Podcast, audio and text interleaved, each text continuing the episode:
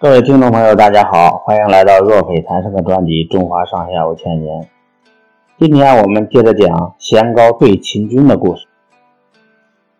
晋文公打败了楚国后，会和诸侯订立了盟约，连归附楚国的陈、蔡、郑三国也与晋国成了盟约国。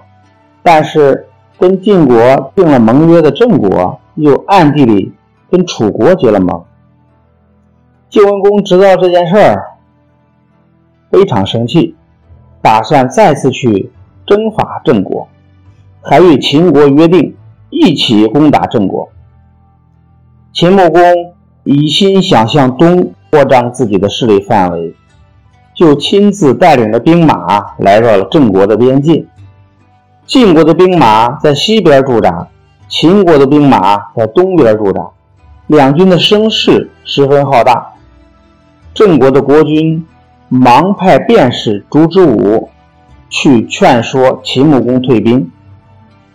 秦穆公衡量了一下利害关系，答应讲和，自己带领兵马回国了。临走之前，派了三个将军，带了两千人马，替郑国守卫北门。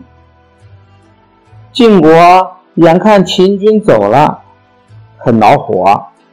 有的将领便提议追打秦兵，晋文公不同意攻打秦军，众人便想办法把郑国又拉到晋国一边，随后也撤兵回去了。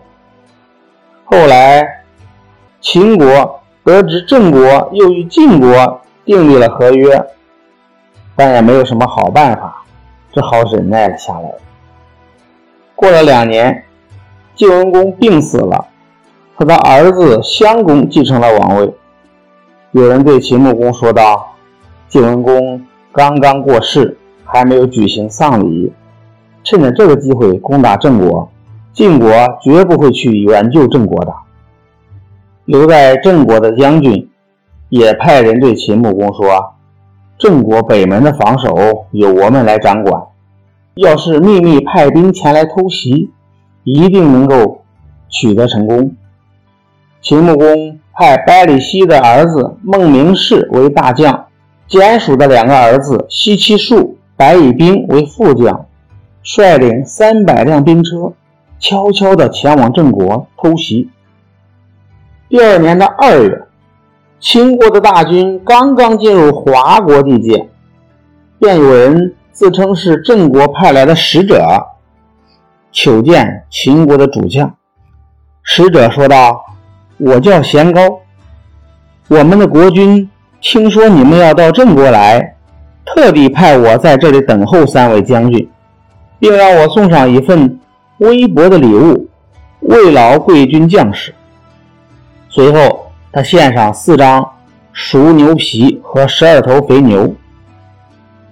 孟明视。原来打算趁郑国毫无准备的时候进行突然袭击，现在看到郑国使臣老远的跑来犒劳军队，说明郑国早已有了准备，要偷袭已经没办法进行了。于是便借坡下驴，收下了贤高送给他们的礼物，对贤高说。我们并不是到贵国去的，你们不要想多了。先高走后，孟明氏对众人说道：“看起来郑国已经得到了消息，做好了准备，偷袭是难以成功了。我们还是回去吧。”随后，秦军顺道灭掉了华国，然后就撤回去了。其实啊。郑国根本就不知道秦国要去偷袭的事儿。孟明视这是上了贤高的当。贤高呢是一个贩牛的商人，他赶了牛到洛邑去做买卖，正好碰到秦军。贤高听说了秦军的来意，已经来不及向郑国报告，于是呢，他就急中生智，冒充郑国的使者。骗了孟明视，救下了郑国。好了，贤高退秦军的故事就讲到这里，朋友们，我们下次节目再见。